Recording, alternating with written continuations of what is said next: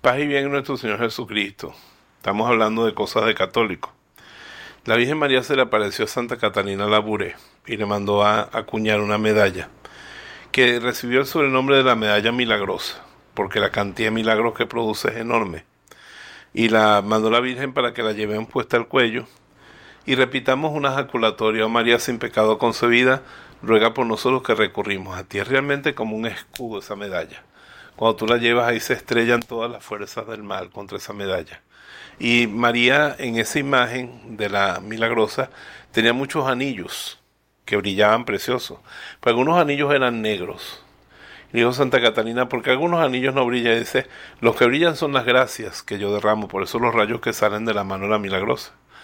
Pero lo que no brillan son las gracias que yo tengo para dar, pero no, no me las piden. O sea que eso nos da una gran confianza. Yo les puedo decir una cosa.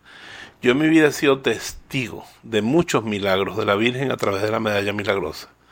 Y creo que si nosotros usamos esa medalla con devoción y con amor, nos va a traer grandes bendiciones.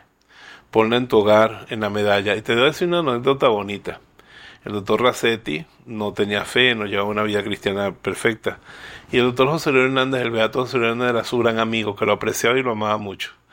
Y le decía, por favor, lleve esto en el bolsillo. Y le metía medallas milagrosas en el bolsillo a Racetti.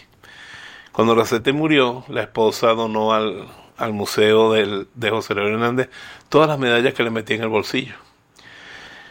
Y yo creo que eso al final, si Racetti se salvó, fue por la intercesión de José Gregorio y de la Milagrosa.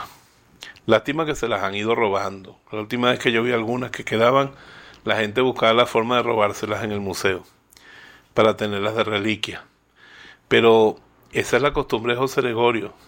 Pon la medalla milagrosa en la cartera a tu esposo, a tus hijos, a tu esposa.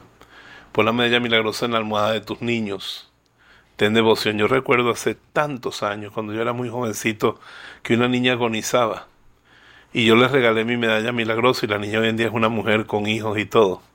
Porque la Virgen nos alcanza muchos milagros, por eso la llamamos la milagrosa. Oh María sin pecado concebida, ruega por nosotros que recurrimos a ti y como decía San Maximiliano Colbe, y especialmente por los masones y los que no recurren a ti. pondríamos también a los comunistas y a mucha gente más que no recurren a María, que ella ruegue también por ellos.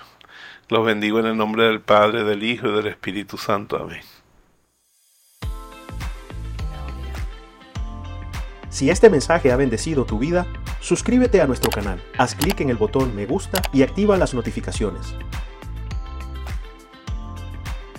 La voz de Jesús. Queremos que la sangre de Cristo no se derrame en vano.